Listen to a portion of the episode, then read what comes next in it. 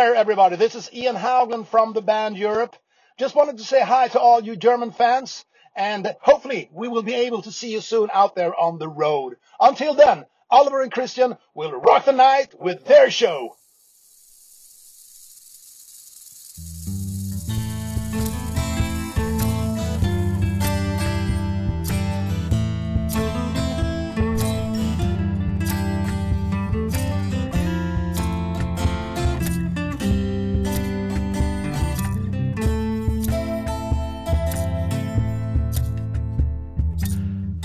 Liebe Hände, lieber Olli, lieber Pippo, ich wünsche euch ganz viel Spaß bei, bei dieser Folge. Ich selbst werde heute nicht dabei sein, aber der Pippo, der wird das ganz gut machen. Ich habe das im Gefühl, dass der das kann. Ist ein Experte für Europe. Und während ihr das besprecht, ja, hau ich mir auf die Shakti-Mat. Viel Spaß! Der, rechte und die linke Hand des Podcasts Experten-Talk. Und da ist er auch schon. Finally, unser Musikerfreund aus Salzburg. Wir lösen jetzt das Rätsel auf. Dein Name, lieber Musikerfreund aus Salzburg, ist Pipo. Vollkommen richtig. Hallo Olli, ich freue mich, dass ich dabei bin. Vielen Dank für die Einladung und bei dem Thema freut es mir noch besser. Ja, na, auf jeden Fall. Und du hast uns ja schon mal was eingeschickt. Das war ein bisschen hölzern. Heute werden wir das ganz locker lässig machen. Und natürlich, ich werde die Gelegenheit nutzen, um mich erstmal recht herzlich bei dir bedanken. Und zwar für die tollen Themes, die du uns eingespielt hast, für unsere Eröffnungsmusik, die wirklich sehr, sehr gut ankommt bei unseren Hörerinnen und Hörern da draußen. Erstens natürlich für diesen Podcast, aber du hast ja auch für unseren zweiten Podcast, für Hiemens Machtschädel, die Musik komponiert und eingespielt. Danke dafür. Ja, bitte gerne. Habe ich gern gemacht, waren zwei tolle Projekte und hat sich vor allem auch ausgezahlt. Ihr seid jetzt schon lange dabei. Ihr habt die Musik jetzt schon lange laufen und ich freue mich natürlich immer über die positive Rückmeldung, muss ich sagen. Also war ein nettes Projekt. Habe ich gern gemacht. Ja, du, apropos äh, schon lange laufen. Ich war jetzt auch lange laufen, äh, bevor wir uns da jetzt getroffen haben. Das ist natürlich ausgekoppelt vom, vom normalen Podcast, den ich mit dem Chrissy mache. Und äh, ich war da jetzt 45 äh, Minuten nochmal laufen, bevor wir uns zusammengerufen haben und habe mir nochmal die volle Europe, Europe-Dröhnung reingezogen. Und ich sage das, ich bin ja schon wieder sowas von Haas jetzt da mit dir äh, etwas genauer in die Materie reinzugehen und über die, die Alben ein bisschen zu reden und über die Songs und über die Produktion. Ja, ja. Ähm, ja, wir, wir haben gesagt, wir müssen natürlich auch auf unsere gemeinsamen, wir beide kennen uns ja schon etwas länger, sehr ja, lange. Das stimmt. Äh, genau, und äh, wir, wir, haben viel, viel äh, gemeinsam Musik gesehen, auch unter anderem etliche Male Europe. Und ähm, da haben wir vorher ein bisschen überlegt, zwei Sachen sind uns da speziell in, im Kopf geblieben. Zum einen, sagst du mal, was, was ist dir ja, da? Zum einen ist es, es sind sogar drei Sachen. Eine Sache habe ich da im Vorhinein gar nicht gesagt, weil ich über mhm. diese, über, über das ziemlich sicher war. Und bei den anderen zwei habe ich nochmal nachfragen müssen. Eine Sache war auf jeden Fall das Konzert äh, in München wo sie zusammen mit Gotthard gespielt haben. Sie haben so als Art Vorband, aber das hast du damals nicht gelten lassen und das kann ich mich noch genau erinnern. Du hast gesagt, Europe ist keine Vorband, sondern sie machen ein gemeinsames Konzert und ich habe das dann wirklich auch so angenommen und zum Glück haben sie haben sie als erster gespielt, weil ich kann mich auch erinnern, ich habe schnell wieder mit dem Zug nach Hause müssen und habe Gotthard selber gar nicht gesehen. Ja, war ein super Konzert in, im, im großen Rahmen. Naja, und ähm, was uns auch speziell in Erinnerung geblieben ist, ist Europe in der Otterkringer Brauerei in Wien, haben wir gesagt. Das war eine sehr schöne und intime Atmosphäre, würde ich sagen. Ja, sehr schöne und intime Atmosphäre und war vom Konzert her auch ein bisschen was anders, weil sie der Hauptakt waren. Ich glaube, ich kann mich erinnern, dass sie in, in München, glaube ich, höchstens so eine Stunde gespielt haben und dann war Gotthard dran und wenn die alleine auftreten, beziehungsweise als Hauptakt, ist das natürlich was anderes. Ganz genau. Und ähm, wenn wir schon von, von den Live-Konzerten reden, noch, was ich da jetzt mit dir nochmal kurz äh, besprechen möchte, der Norum, unser mhm. Darf ich vorher noch ganz Liebling. kurz die dritte Sache erzählen, weil wir haben bis jetzt zwei ah, Konzerte ja. und ich habe aber noch eine Gemeinsamkeit und die wiegt fast am größten, würde ich sagen. Mhm. Und zwar geht es darum, dass du mich eigentlich wieder zu Europe zurückgeholt hast. Ähm, es war so, dass ich Europe natürlich vorher am Radar gehabt habe aber ich kann mich erinnern, dass du mich aus Wien besucht hast und da hast du die Last Look at Eden am Computer gehabt und bist zu mir gekommen und hast gesagt, ey, ich habe da was ganz Besonderes, ich habe da was ganz Cooles. Ähm, Europe ist zurück mit einer neuen CD. Ich war am Anfang nicht sonderlich begeistert, hab sie mir aber dann angehört und, und die Musik spricht für sich. Das muss man einfach so sagen. Und es war sehr, sehr gut. Und seit dem Zeitpunkt habe ich eigentlich keine CD mehr auslassen für mich heißt es eigentlich, jedes Mal, wenn ich Europe höre oder wenn ich die Europe-CDs rein tue, denke ich auch ein bisschen an dich, weil du mich da wie als Hardcore-Fan wieder zurückgeholt hast, muss ich echt sagen. Ja, absolut äh, richtig. Und es ist natürlich schön, dass du da an mich denkst. Ja, und, sicher.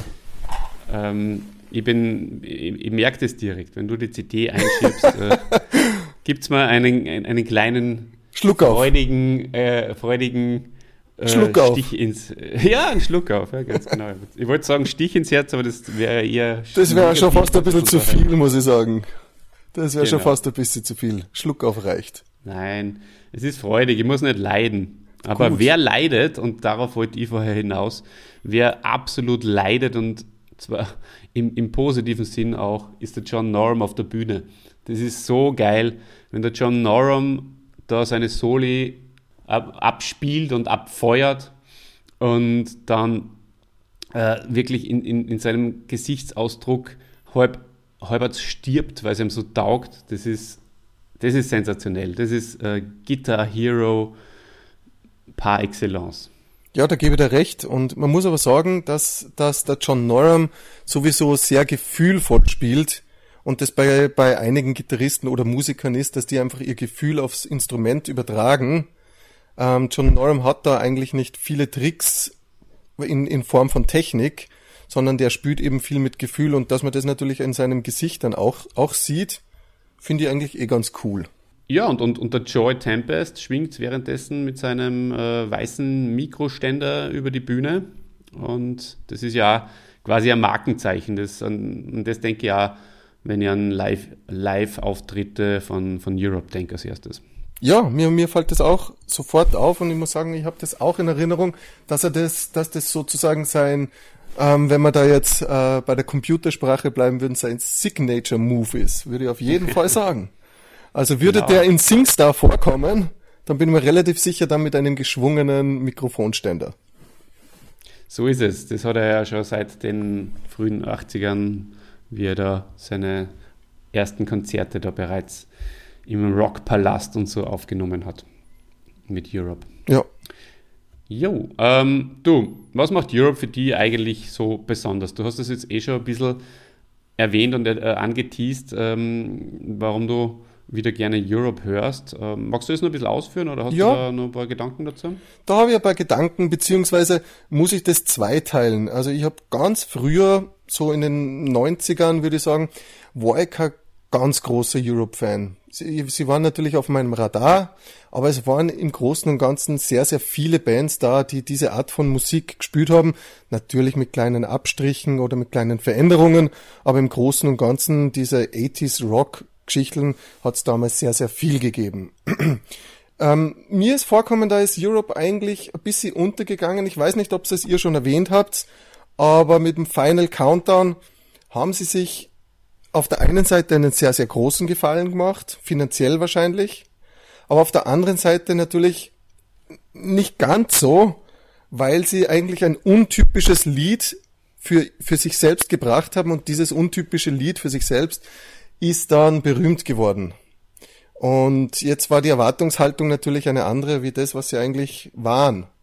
Und da waren sie bei mir, ehrlich gesagt, ein bisschen ja, unten durch will ich nicht sagen, aber sie waren eher auf der unteren Stufe.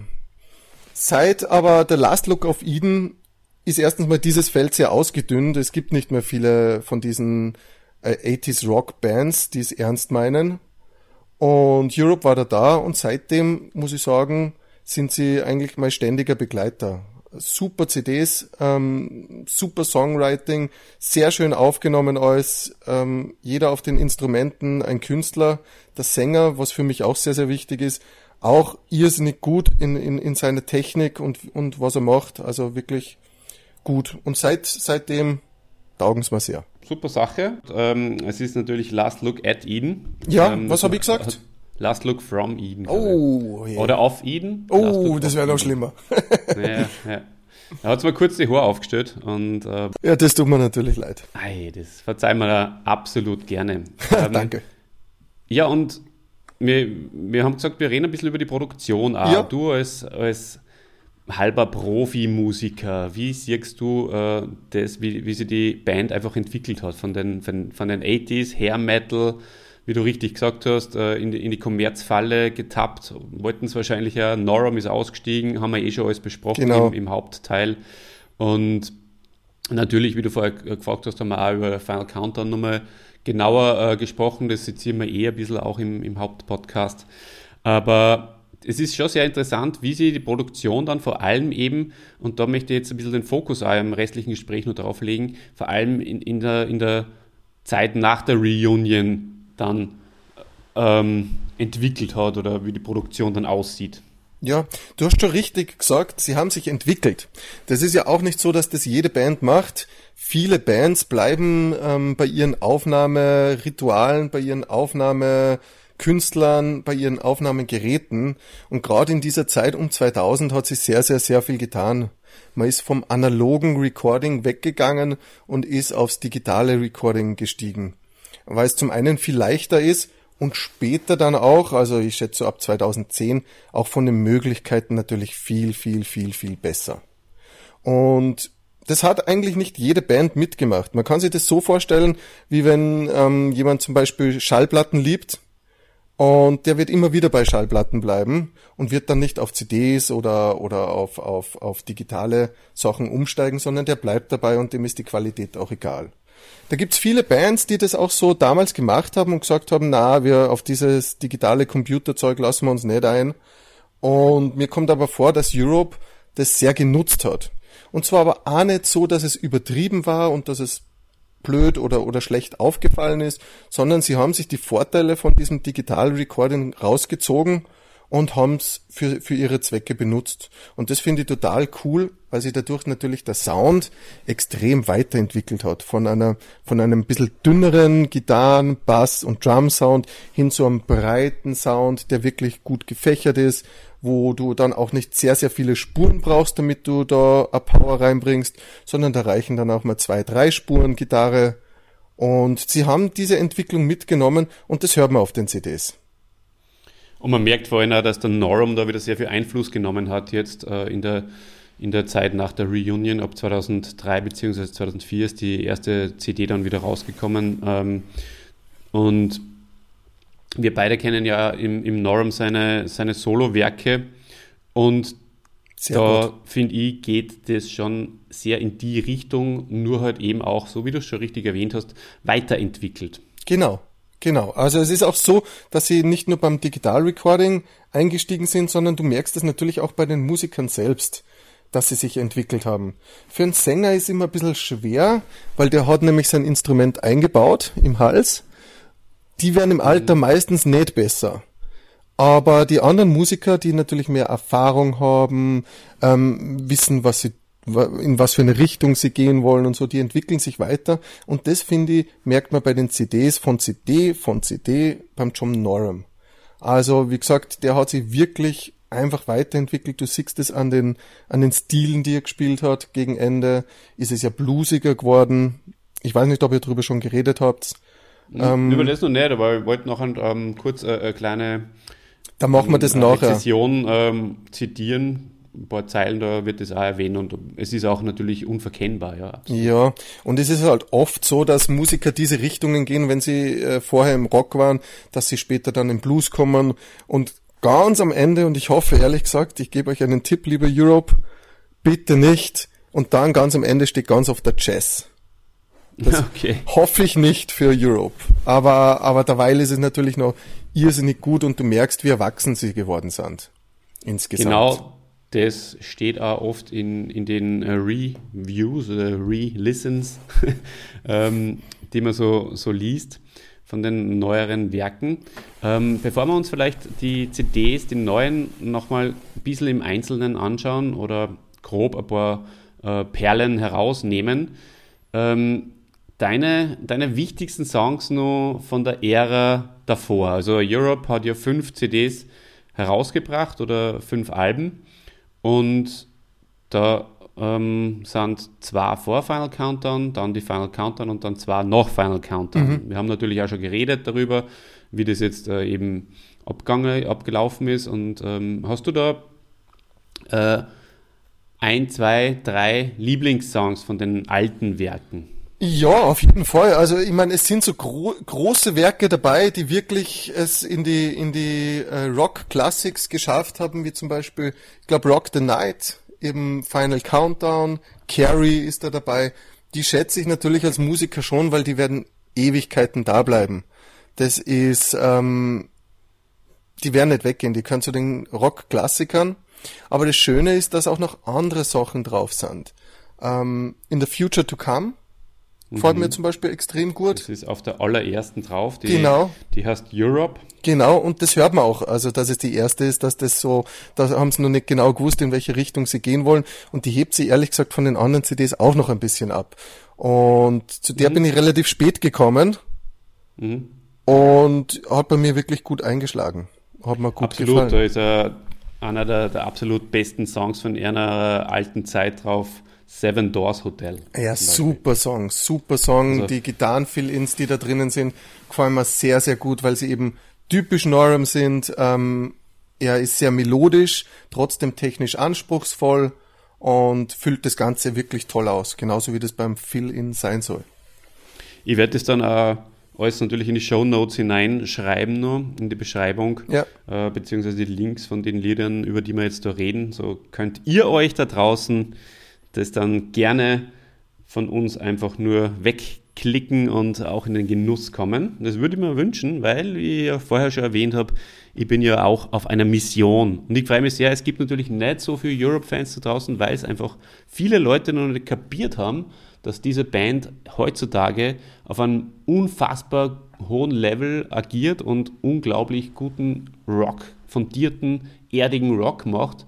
Und darum freut es mich, dass du äh, da vor Jahren schon mit mir auf den, auf den Hype-Train aufgesprungen bist. Ja, freut mich auch. Wobei ich glaube, es wird kein Hype-Train mehr werden. Und für mich wirkt es aber auch so, als ob wie wenn persönlicher Hype. -Train. Also unser persönlicher Hype-Train, das schon. Aber ich glaube, die Jungs stört das auch nicht. Also mir kommt gerade mhm. eben, wenn du dir die CDs so anhörst, kommt man sogar vor, sie sind freier geworden. Als ob sie das befreit hätte, dass sie jetzt mhm. nicht mehr solche Hits haben und vor allem vielleicht auch nicht mehr solche Hits bringen müssen. Ähm, von, von den Produktionen habe ich mir das angeschaut. Es sind von den neuen Produktionen, ähm, alle habe ich nicht angeschaut, aber die, die ich mir angeschaut habe, sind alle in Schweden zum Beispiel gemacht worden. Auch eben durch dieses Digital-Recording möglich. Da brauchst du nicht mehr zu den großen Studios fahren, sondern du kannst die Qualität auch woanders hinbringen. Du brauchst sozusagen nur die Leute dazu, die es aufnehmen.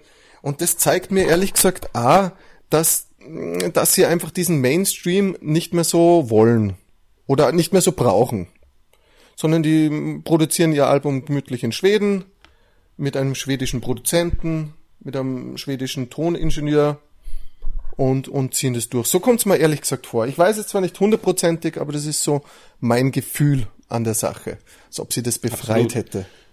Und, und sie, sie, sie feilen einfach an der Qualität und das macht einer, glaube ich, einfach Spaß, sie da künstlerisch einfach zu verwirklichen.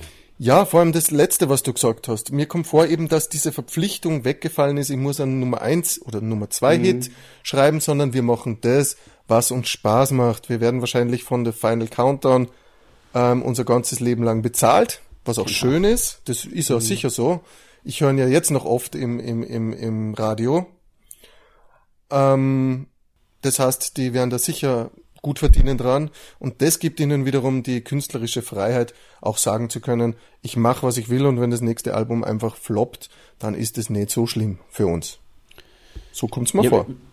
So, so, so kommt mir das auch vor und wir springen zwar jetzt ein bisschen hin und her, weil ähm, eigentlich wollten wir nur über die, die alten, nein, nein, das macht überhaupt nichts. Wir wollten über die alten Sachen, werden da auch nochmal äh, zurückkommen, aber weil es gerade passt, also man merkt ja bei den neuen Werken dann auch, das sind ja mittlerweile sogar schon ähm, fünf, ah, sechs, sechs Alben, das sind ja mittlerweile sogar schon, schon sechs Alben. Also es gibt mittlerweile mehr von den neuen Werken als von den alten. Ja.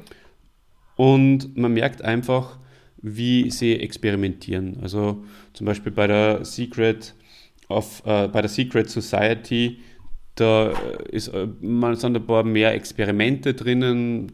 Da singt der Joy Tempest zum Beispiel mal durch, durch so ein Megafon durch und ähm, es, sind, es ist überhaupt manchmal so ein bisschen experimenteller okay. angehaucht, orientalische Einflüsse auch und so. Mhm. Während zum Beispiel bei der Start from the Dark, bei der ersten 2004, ja wirklich, da merkt man schon noch ein bisschen den Übergang. Also ich persönlich habe hab man gedacht, ja wow, das habe ich eher schon gesagt, es ist, es ist neu, es ist besser, es, es ist wuchtiger, aber es ist doch nicht ganz die Wurzeln verleugnet, so in die Richtung.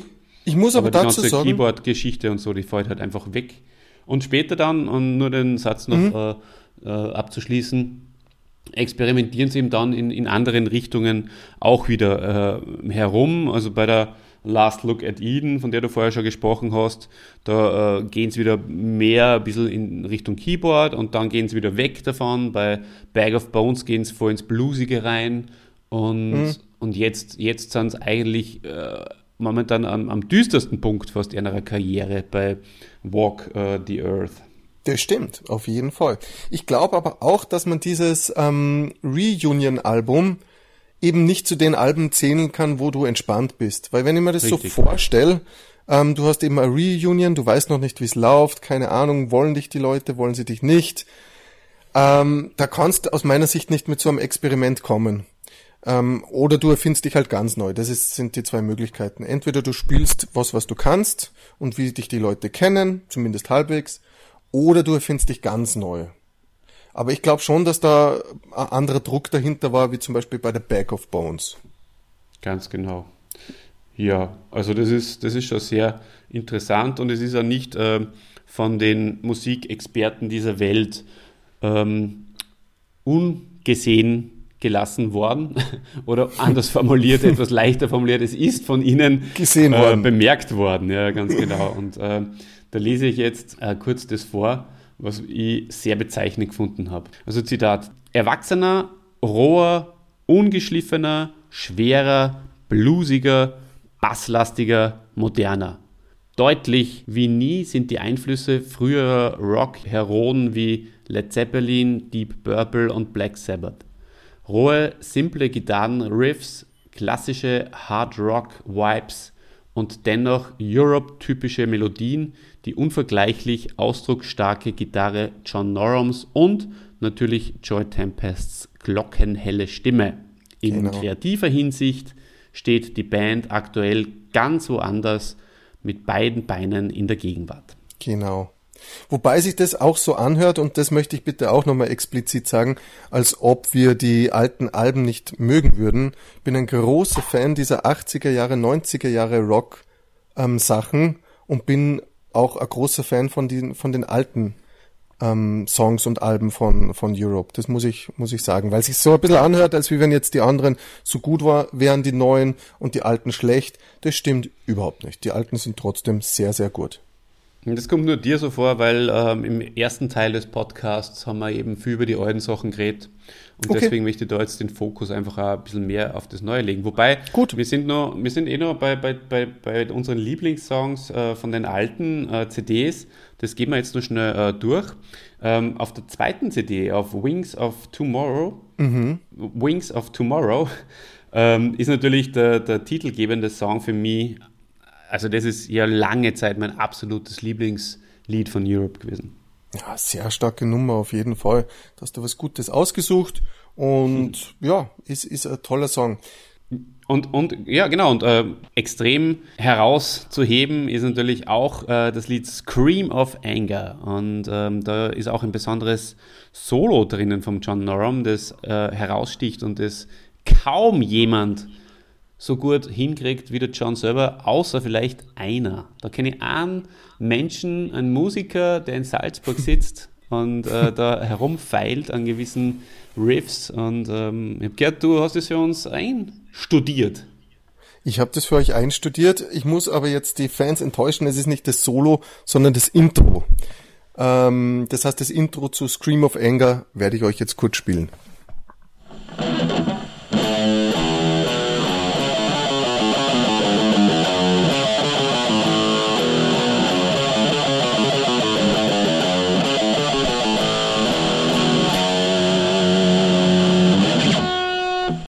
Geil.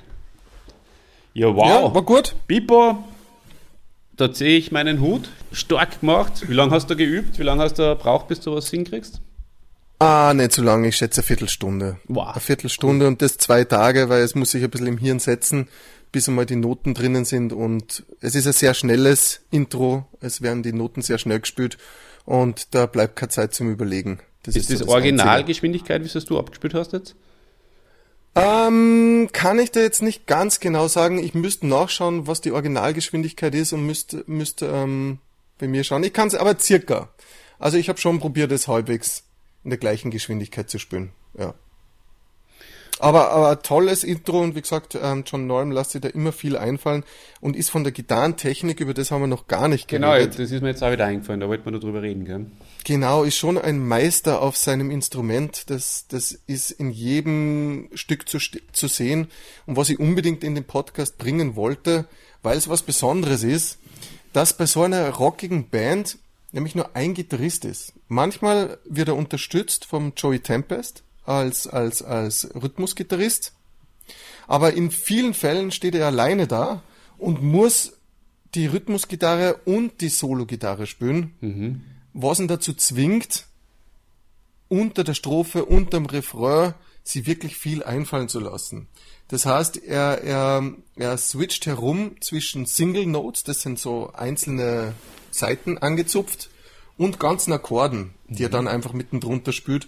Und das gibt's nicht allzu oft. Das gibt's zwar manchmal, aber nicht allzu oft und er macht das sehr, sehr gut. Und man merkt einfach über die Zeit, wie er ihm das auch weitergebracht hat. Das muss man ehrlich anerkennen. Er spielt jegliche Technik und zwar sehr, sehr, sehr, sehr, sehr gut und spielt aber gleichzeitig auch sehr songdienlich. Oft ist es so, dass die Gitarristen natürlich zeigen wollen, was sie können und, und raushauen, was haben. Das ist beim John Norum nicht so. Der hält sich eigentlich, wenn er muss, sehr, sehr zurück und spielt, wie gesagt, sehr songdienlich. Und das ist was, was Besonderes. Und ist schwierig so auf dem Level zu spielen, wie das der John Norum macht. Das muss ich so sagen. Ja, ich glaube, es ist nicht umsonst so, dass er einfach sehr anerkannt ist in der, anerkannt ist in der, in der Szene. Und Das weiß ich nicht. Das muss ich eben, das wollte ich als nächstes sagen. Was mir halt schon auffällt, ähm, von, von Gitarristen wie Slash oder ähm, wie, wie Angus Young zum Beispiel, gibt's tausende Gitarrenbücher. Da gibt's Gitarrenbücher wie Spiel, wie, wie Kirk Hammett zum Beispiel.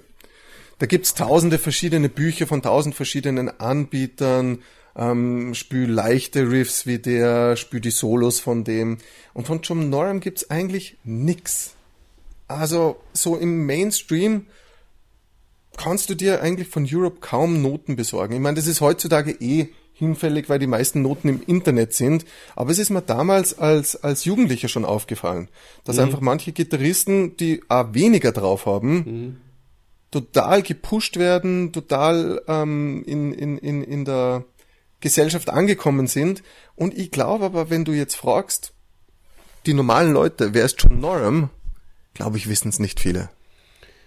Ja, das ist natürlich schwer äh, zu sagen, wenn man selbst so ein Fan von einer Natürlich. Band ist und sich mit einer Person so beschäftigt hat, dann äh, ist, das, ist man in einer gewissen Bubble natürlich drinnen. Ja, Aber Absolut. wahrscheinlich hast du recht, wobei ich schon immer wieder lies in, in, in Fachartikeln und Fachzeitschriften, dass er, dass er schon sehr, sehr anerkannt ist und er hat natürlich ja auch mit anderen Größen gespielt, mit, mit Glenn News, mit äh, Doc, mit, also mit, mit Don Docken.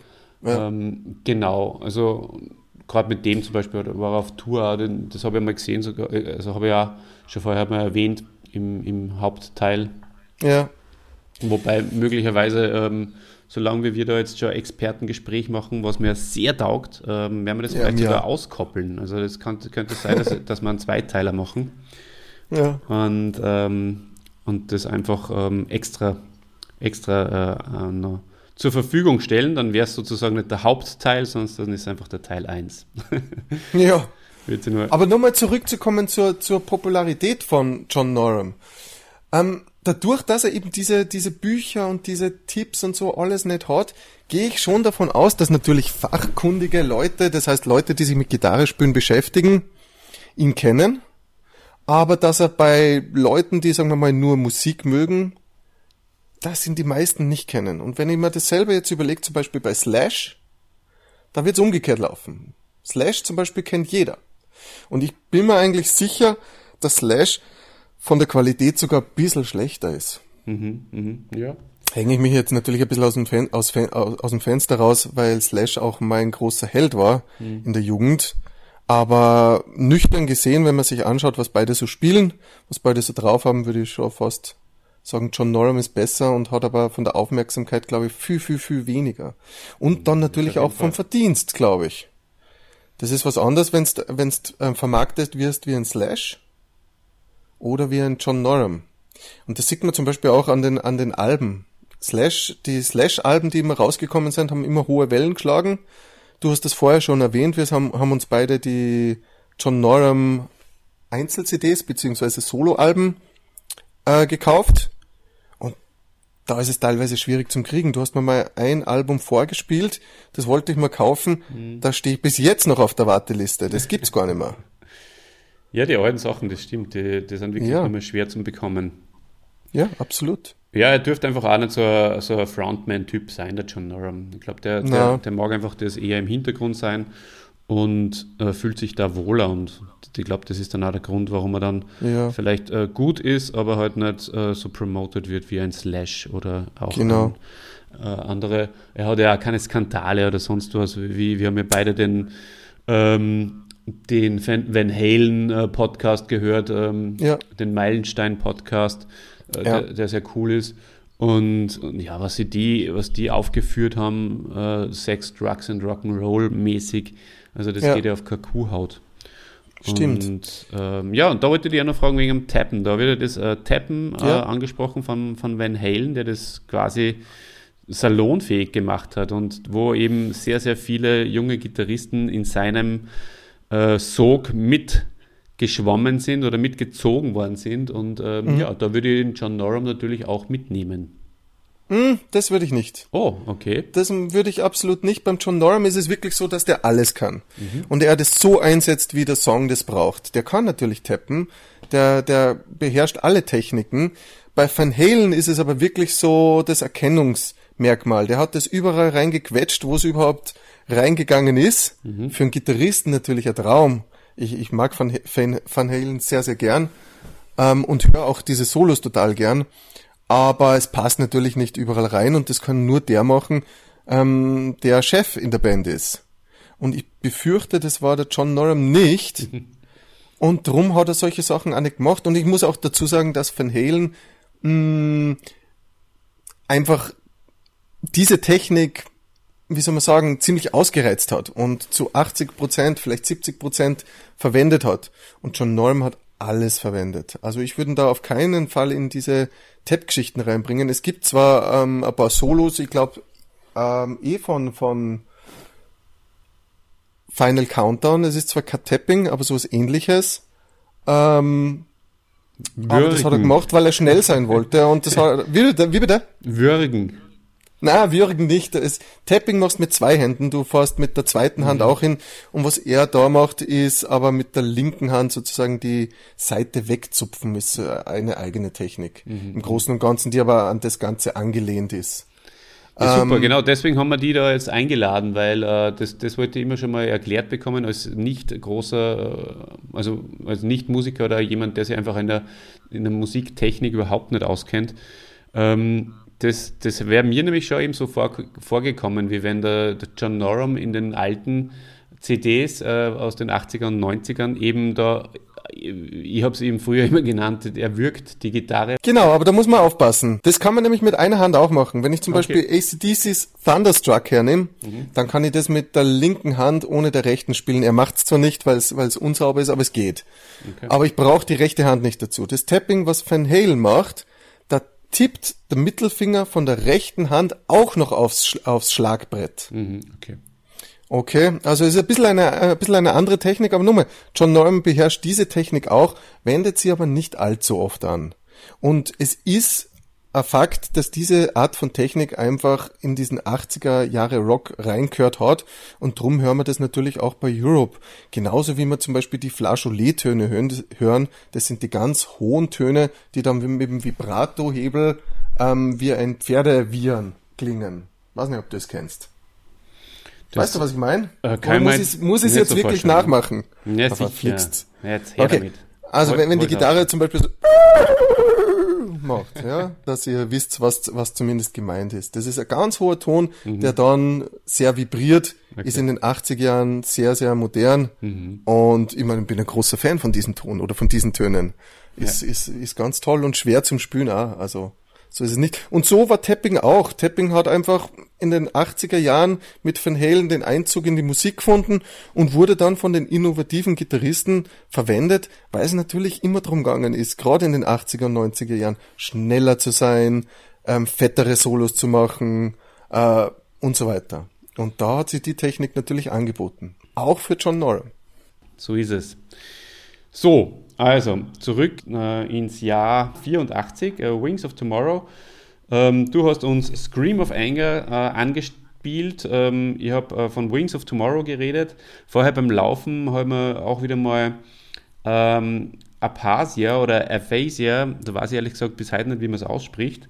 Das ist das Instrumentalstück von, von dieser CD angekocht. Und das hat mir auch immer schon wahnsinnig gut gefa gefallen. Erstens ist es ein, ein, ein Norum Guster-Stück und zweitens ähm, hört man auch den von mir vorher angesprochenen Ian Hawkland, der da eben uns den, die, die, die Begrüßung eingesprochen hat, ähm, kurz. Und apropos Ian Hawkland, empfehle ich natürlich jedem da draußen von euch, den es jetzt äh, der Guster bekommen hat, äh, auf YouTube Ian Hawkland ähm, Videos anzusehen. Der hat da super Drum-Soli dabei, die man äh, auf YouTube dann ausgekoppelt sich anschauen kann. Also auch das gibt es natürlich in die Show Notes rein. Natürlich ähm, muss man auch über, über The Final Countdown reden, über das Album. Das heißt da The Final Countdown. Ähm, es ist das dritte Album, es ist 86 rausgekommen und äh, das sind natürlich die drei Lieder, die du vorher schon erwähnt hast oben, die drei, Genau. die auch große, also natürlich der Mega-Hit Final Countdown und Rock the Night und Carrie, die auch große Erfolge noch gefeiert haben. Cherokee, oder? Cherokee Und-? Davon wollte ich eben reden. Mein absoluter Lieblingssong auf dem Album ist Cherokee. Den habe ich schon sehr, sehr oft mit, mit, den, mit den Schülern äh, übersetzt, weil ich ihn auch vom Text her sehr cool finde. Es geht um, um den Trail of Tears, also um den äh, um die Cherokee-Stamm und um, um, um, das Pfad der Leiden. Tränen. Pfad der Tränen, genau. Um das Leiden äh, des, der, der Native Americans, äh, weil sie einfach von den, von den Europäern niedergemetzelt worden sind. Von Europe. Von Europe aus sozusagen, ja. Genau. Ja, guter Schmäh. Na, super Lied, also da, da gibt's auch nichts und reiht sich auch, finde ich, zu diesen Rock-Klassikern dazu, wie ich es ganz am Anfang schon gesagt habe, eben wie Carrie oder wie Rock the Night. Das sind Dinge, die werden Ewigkeiten bleiben. Das So ist, ist es. wie Rock You Like a Hurricane von The Scorpions oder Sweet Home Alabama. Mhm. Da gibt's einfach ein paar Songs, die werden bleiben und die gehören dazu, auf jeden Fall. Carrie übrigens, äh, glaube ich, steht in x verschiedenen äh, Poesiealben meiner Volksschul- und Hauptschulzeit als Lieblingssong. Okay, ja, hast damals schon einen guten Geschmack gehabt, muss man sagen. Auf jeden Fall. Ja. Ja, ähm, wobei das hat sich dann auch nochmal ge geändert. Also das ist, natürlich muss man auch so objektiv sein. Es hört sich schon ein bisschen ab einfach dann, diese, diese Ja, Diese klar. Aber das muss man dann aus meiner Sicht auch ähm, eingestehen, dass das an einem selber liegt, dass man es einfach schon eine Million Mal gehört hat Hm. und sich auch weiterentwickelt hat, weil so geht's geht's mir auch oft. Und man kann aber dann trotzdem sagen, was weiß ich, ich höre es nicht mehr so gern, Hm. aber es ist trotzdem ein, ein sehr, sehr, sehr, sehr, sehr gutes Lied. So ist es. Ähm, das Folgealbum Out of This World 1988 ist, muss ich ganz ehrlich gestehen, das Album, was ich am wenigsten mag. Und okay. ist auch ähm, natürlich dann, hat nicht mehr anschließen können an die Erfolge, das habe ich aber eh schon im ersten Teil vom mhm. Podcast gesagt.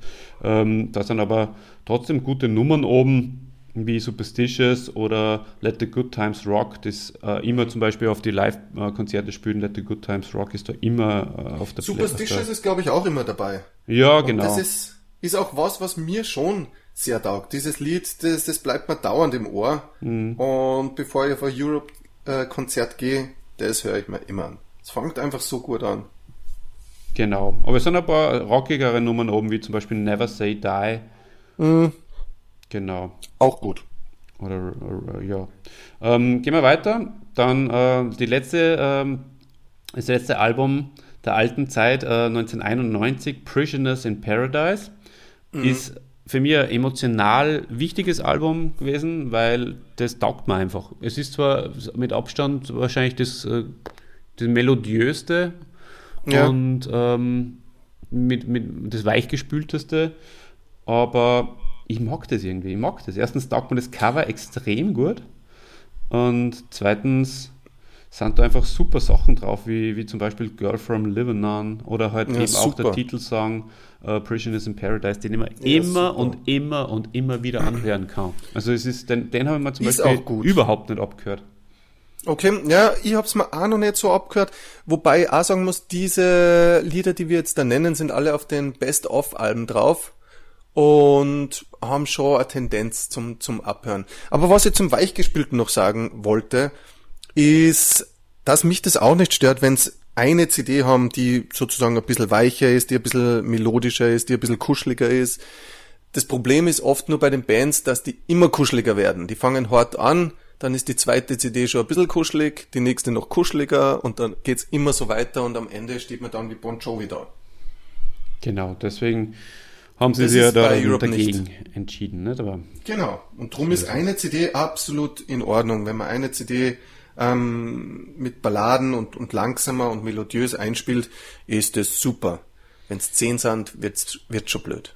So ist das. Wir gehen äh, zwölf Jahre, 13 Jahre, wir gehen 13 Jahre nach vor in die Zukunft und ähm, starten vom Dunklen heraus ins neue Jahrtausend hinein, Start from the Dark. Genau. Sehr bezeichnender Titel für ein Comeback-Album sozusagen. Und äh, ja, Titelsong, ja. ganz spitze. Erstes Lied, Gotta Have Faith, extrem gut. Und Super. mein Lieblingssong auf der CD äh, oder auf dem Album Flames. Der hat so viel Höhen und Tiefen. Bitte ja. hört euch den einfach mal an dann habt ihr einen, einen ungefähren Eindruck, wie Europe eben dann zurückgekommen ist. Wesentlich, haben wir eh schon gesagt, mit, mit, mit einer anderen Attitüde. In den Vorgesprächen hast du ja auch erzählt, dass das für dich eine, eine sehr emotionale Platte war, weil du eben auf dieses Comeback gewartet hast und nicht ganz sicher warst, wird es gut oder wird es nicht gut, wird es anders oder bleibt es gleich und du hast es dann reingeschoben, die CD, und warst, glaube ich, nach den ersten paar Sekunden sehr glücklich, dass es gut geworden ist. Kann ich das so zusammenfassen? Das ist richtig, ja, das stimmt. Genau so ja. ja, schön, schön. Schön, ja. wenn die Erwartungen erfüllt werden. So ist es. Ähm, auf, der, auf der nächsten CD, auf der, der 2006er Secret Society, interessantes Plattencover, während das andere nur, während die Start from the Dark in glanzlosem Schwarz eigentlich mhm. ähm, in, auch den schönen den Bogen spannt zwischen zum Beispiel der Best-of, die so dazwischen mal rauskommen, ist diese weiße mit der goldenen Schrift. Dann kommt die Start von the Dark mit der, das Schwarz mit, mit, der, mit, dieser, mit diesem Europe. Ähm, mit dieser Europe-Schrift und diese ja. Secret Society hat zum Beispiel die Europe-Schrift gar nicht oben sondern okay. es ist einfach ein Mann und, und ganz äh, komisch, also der in einem Raum steht mit dem Rücken zu, äh, an die Wand, äh, mit, mit dem Kopf und Bauch an die Wand und, und es, es, es kommen ganz viele verschiedene Hände aus der, aus der Wand, also sehr psychedelic, wenn du mich fragst. Mhm. Und, und das äh, widerspiegelt für mich immer ungefähr, wie die CD ein bisschen gelagert ist. Und da gefällt mir sehr gut ähm, The, the, uh, the Getaway Plan zum Beispiel ist ein super uh, Song oder Always the Pretenders. Also mhm. da sticht für mich nicht, also the, uh, Devil Sings the Blues, da geht es schon ein bisschen in die Richtung.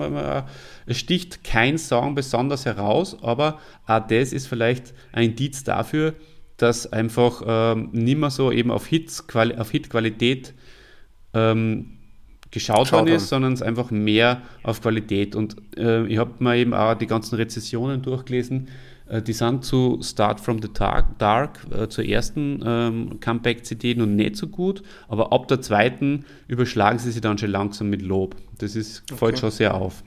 Ja. Du hast überhaupt jetzt, finde ich, einen sehr interessanten Aspekt reingebracht, wo man im Prinzip auch die ganze Entwicklung dieser Band sieht, auch die ganzen Jahre, die vergangen sind, und zwar die Albumcover. Wenn man sich die ersten mhm. Albumcover anschaut, dann ist es wirklich noch sehr angelehnt an die 70er, 80er Jahre ähm, Rocker, kann man direkt so sagen. Mhm. Und das hat sich dann auch anders entwickelt. Gerade eben mit der Last Look at Eden Bag of Bones hat sich auch das, die, die, die Cover, die Covergestaltung total geändert. Mhm.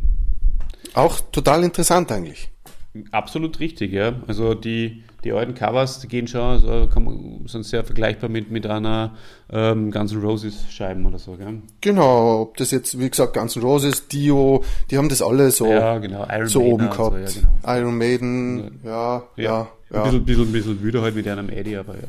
Genau. Aber im Großen und Ganzen zeigt es mir einfach, dass sie entwicklungsfähig sind, egal in mhm. welche Richtung. Ob das jetzt musikalisch ist, ob das jetzt eben mit ihren Fans ist, dass sie die Situation anders annehmen müssen. Sie haben jetzt nicht mehr 100.000 Leute in einem Stadion, sondern nur mehr 5.000 oder 10.000 Leute in einer Halle. Mhm.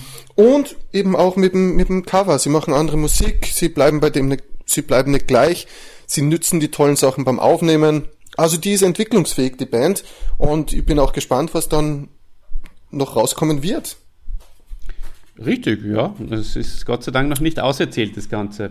Ja, Hauptsache wir es wird kein Jazz. Das wäre mal wichtig. Hauptsache es wird kein Jazz. genau. Ja, wir haben nur äh, dann die Last Look at Eden als nächstes. Ähm, mhm. mit dem ist fast eine meiner Lieblings-CDs, muss ich sagen. Also, das ist eben, haben wir eh vorher schon gesagt, spannt einfach nochmal schön den Bogen auch zurück mit, ähm, mit ein paar Tentakel zurück in die 80er und Last Look at Eden, finde ich persönlich, ist der, das ist ein, ein Song, wie der aufgebaut ist, wie er sich so richtig schön reinknistert und aufbaut und dann mit dem mhm. Orchester dazu und dann, dann geht es richtig los. Also es ist wie wenn, wie wenn im wahrsten Sinne des Wortes ein Bogen gespannt wird und dann der Pfeil losgeschossen wird. Genau, so, so genau so ist es. Geht es da auch und das ist, das ist super. Ich liebe es. Ja, sehr, sehr, sehr, sehr kraftvoller Song. Gerade für, für sportliche Aktivitäten sehr geeignet. also, ja, taugt mir schon sehr. Oder eben zum, zum Eröffnen eines Konzertes. Das genau. ist natürlich, wäre auch der Hammer. Auf der Donauinsel zum Beispiel, damals haben sie das eröffnet. Mit dem Song. Mhm. Und ähm, Bag of Bones.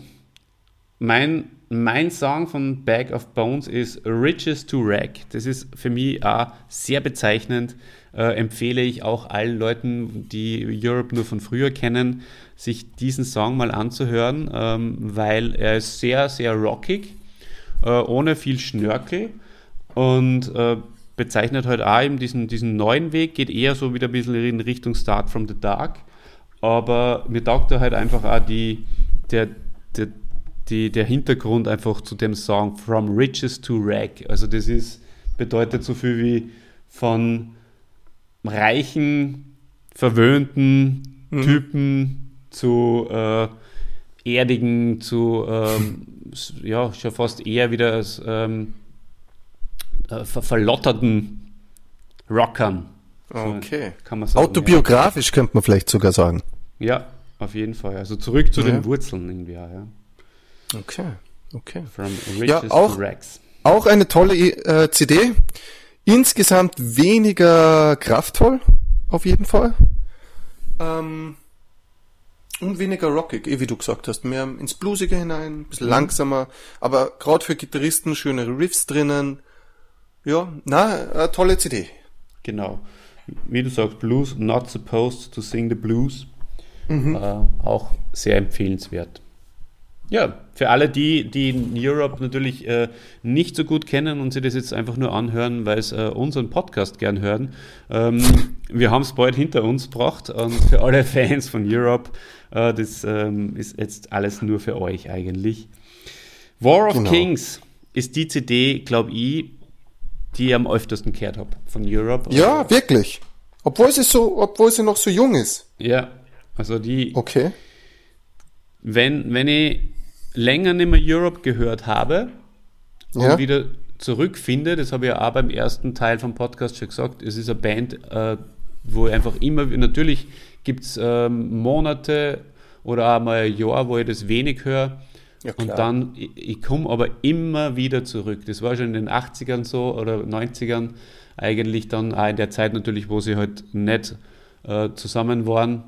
Äh, Und dann, ich komme immer wieder zurück und äh, es, es wird immer wieder neu entdeckt. Und wenn ich wieder zurück, wenn sie wieder zurückkommen, dann lege ich mir als erster War of Kings ein. Und zwar das Lied War of Kings, weil das ist einfach Ja, es ist mega super. geil.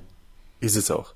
Ist es auch. Bei mir ist es allerdings umgekehrt. Es ist die CD, die ich wahrscheinlich am wenigsten oft gehört habe, weil sie eben noch so jung ist und weil ich gern mh, verschiedene Stile auch höre. Ich schätze, wenn ich es zehnmal gehört habe, dann da werden wir circa hinkommen.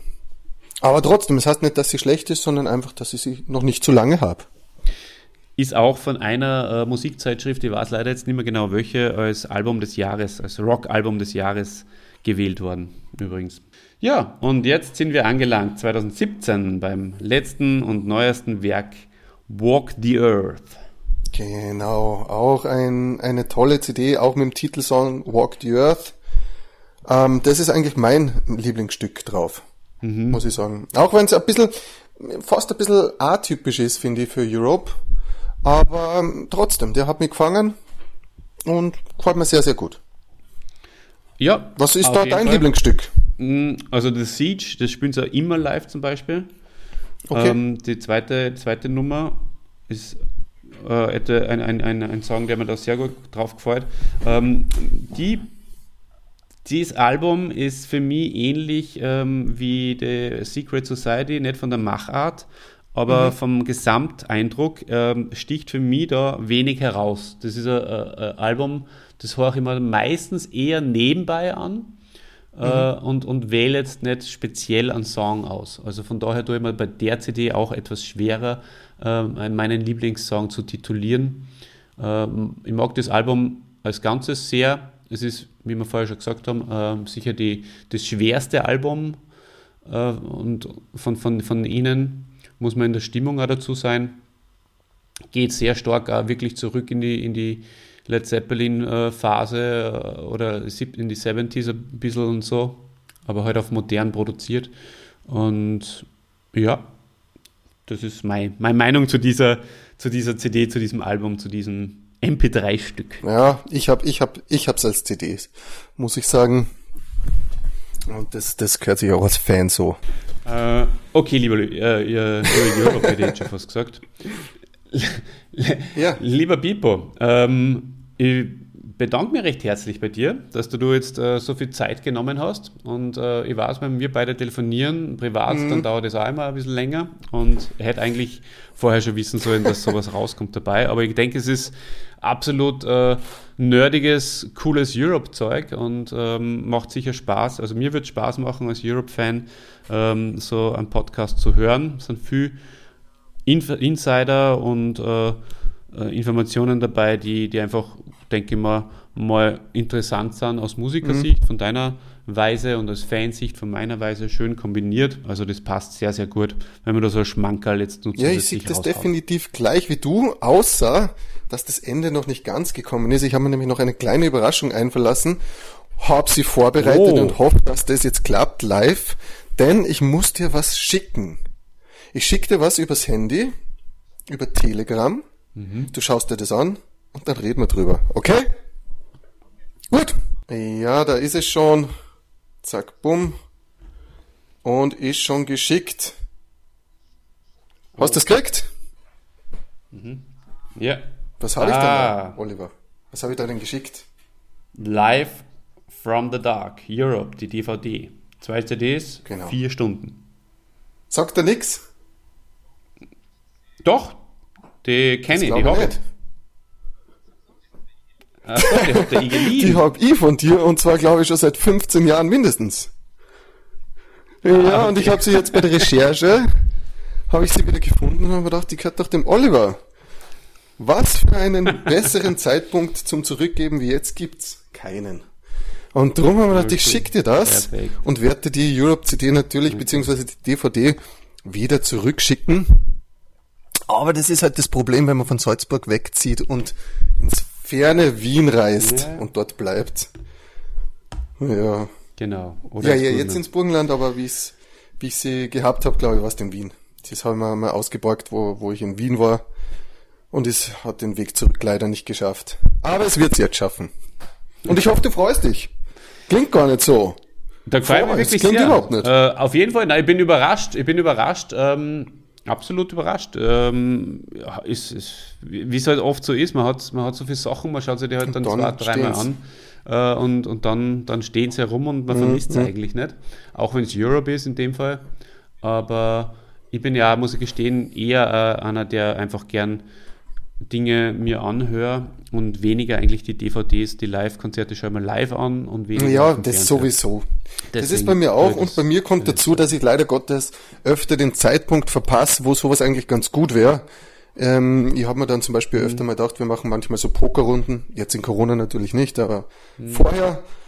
Und da wird sich sowas schon anbieten, dass man einfach mal DVD reinhaut und nebenbei einfach laufen lässt, für die, die nichts zum tun haben. Beim Pokern hat ja nicht immer jeder was zum Spielen. Ich weiß, aber ich tue es dann nie, leider Gottes. Also ich fahr, na, das ist nicht Das ist gescheit. nicht gescheit. Ich versäume das leider Gottes jedes Mal. Aber beim nächsten Mal, ich nehme es mal wieder mal vor, vielleicht klappt's beim nächsten Mal.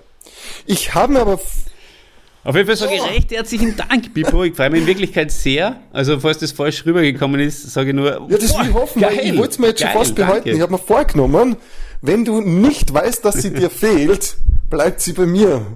Aber jetzt kann ich das, jetzt habe ich das schon eingesprochen, jetzt kommt das live raus. Okay, wir machen einen Kompromiss. Sie Ja. bleibt bei dir, bis wir uns das nächste Mal gemeinsam wieder Super. äh, sehen können oder Auge in Auge stehen. Und, Passt. Äh, dann nehmen wir- Das hört sich nach einem guten Deal an. Okay.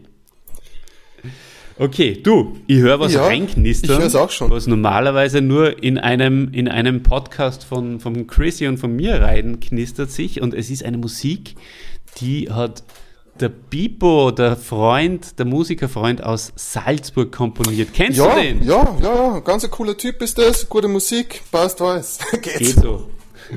Ja, na, ich höre es auch kommen. Ich wollte noch Danke sagen für Okay. die Einladung. Ähm, tolles Thema, toller Podcast. Macht's weiter so. Und vielleicht kann ich ja mal wieder irgendwann dabei sein. In ein, zwei Jahren. Wenn ich das verkraftet habe. Ja, da würden wir uns sehr darüber freuen.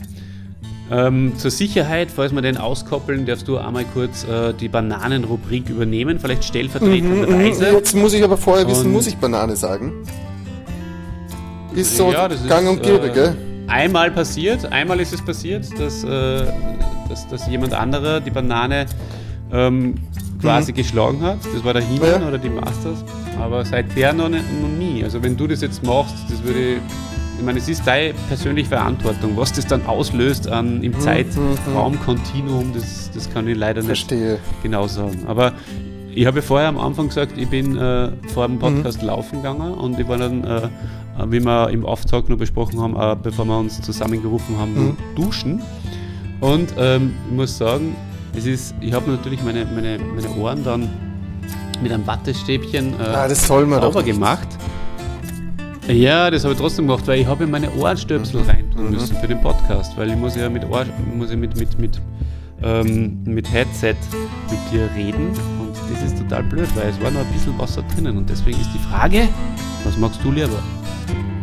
Watte, Ohrstäbchen, Orli-Wurli, wie sie gerne nennen? Oder Banane? Ja, das ist relativ einfach. Bananen.